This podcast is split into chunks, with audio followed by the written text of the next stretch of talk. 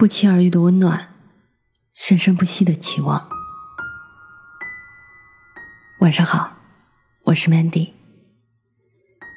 每晚十点半，我在这里等你，也等那些不与人言的心底事。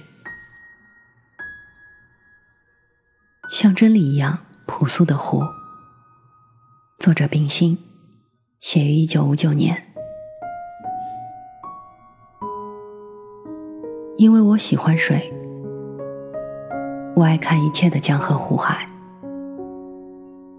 我这一辈子，在国内国外，看见过许许多多美丽的、值得记忆的湖。有的是山遮月影，加上湖边楼台的灯火，明媚的像仙境；有的是远岛青青，惊涛拍岸，壮阔的像大海。有的是雪山回报，湖水在凝冷的云气之下，深沉的像一片紫金；有的是丛林掩映，繁花夹岸，湖水显得比青天还蓝，比碧玉还翠。这些湖都可以用笔画它，用诗的散文或散文的诗去描写它。独有在去年十一月十一日的黄昏，我在苏联的列宁格勒城西北三十多里所看到的拉兹列夫湖，是难以形容的。这个湖既不深，也不大，它是一对泛滥逐水的姊妹泽长，拉兹列夫。俄文是泛滥的意思。我去的那天，是冬天阴雾的黄昏。既没有晚霞落照，也没有月光星光。湖水静的没有一点声音，周围长着很高的芦苇，深深的薄雾之中，看不到边际。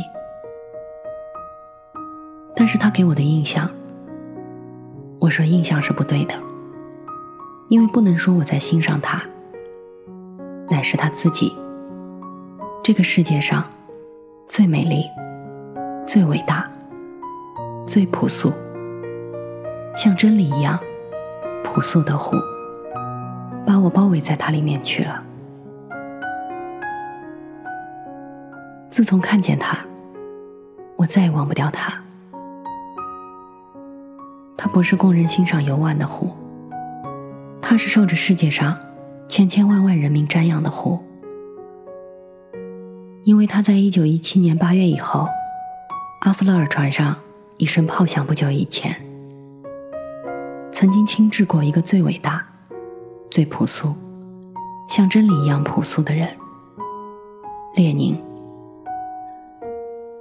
湖边树林里，曾是这位伟大的人绿色的办公室。这个办公室的阳顶是蔚蓝的青天，地板是松软的沙土和厚厚的落叶。办公室的桌子和椅子是一高一矮的两座树根。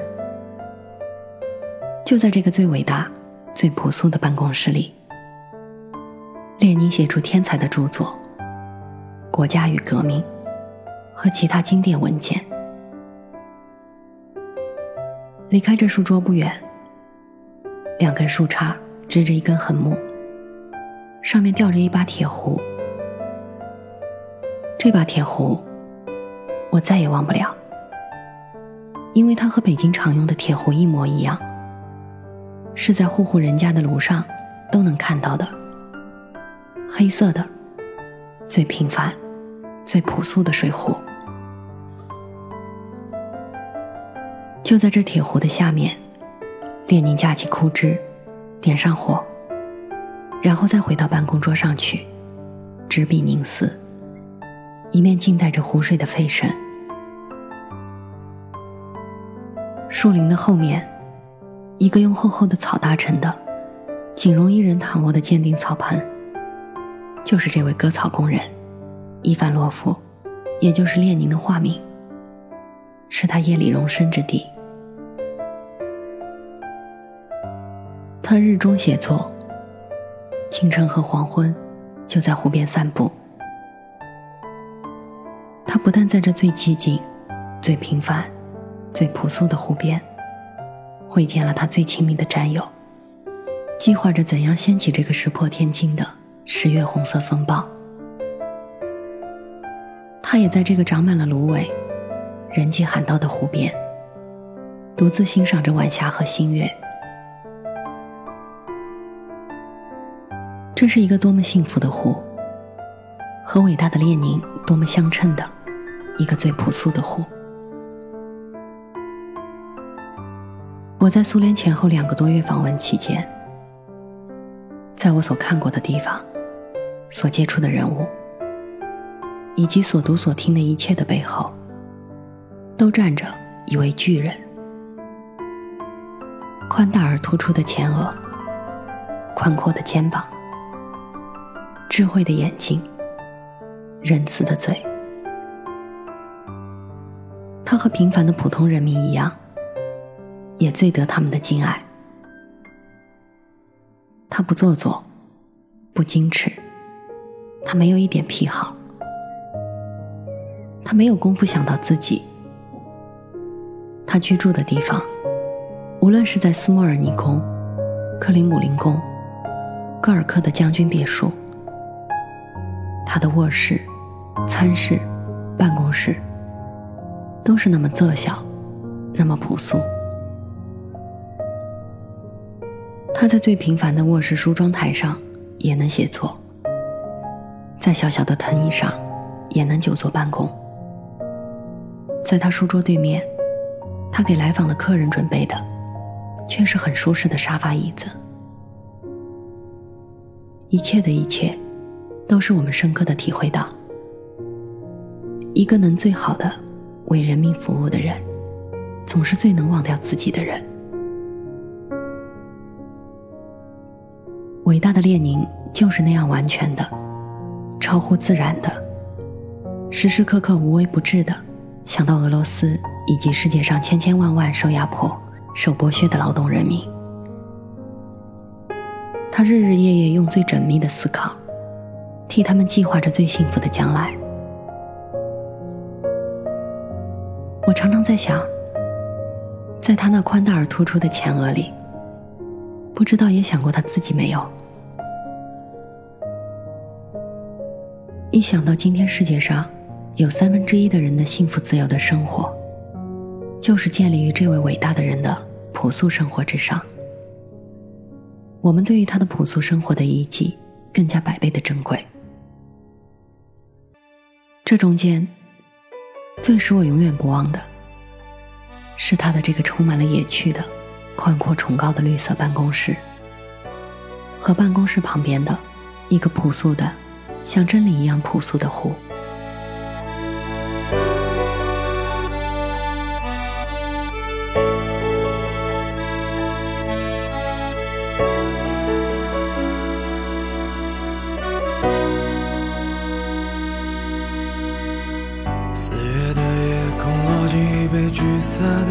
酒，橘色的裙子在黑暗中无法停留。雨站在车顶，湖面很安静。我没有行李，可晚霞行千里。如果我再次醉倒在花坛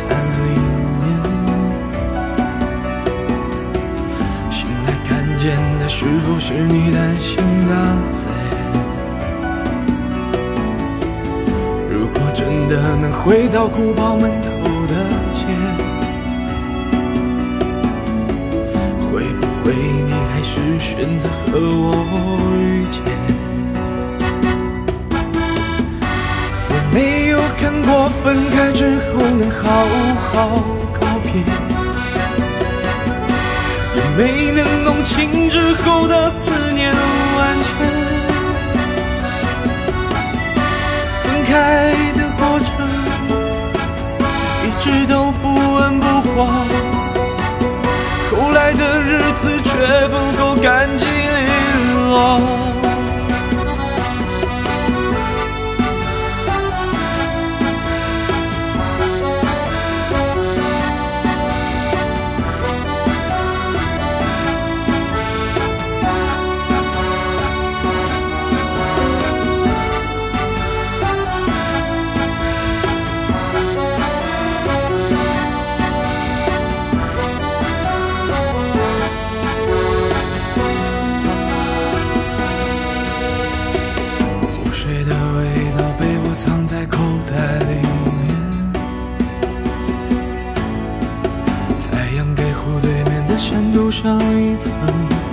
镜片。三剂良药，敬酒宴，说不出睡不着，食不下咽。如果没有看见你皱的眉头。如果听见你耸肩在转身之后，果当时我不顾一切抓住你的手，你是会继续离开，还是回头？我没有看过分开之后能好好告别。也没能弄清之后的思念万千，分开的过程一直都不温不火，后来的日子却不够干净利落。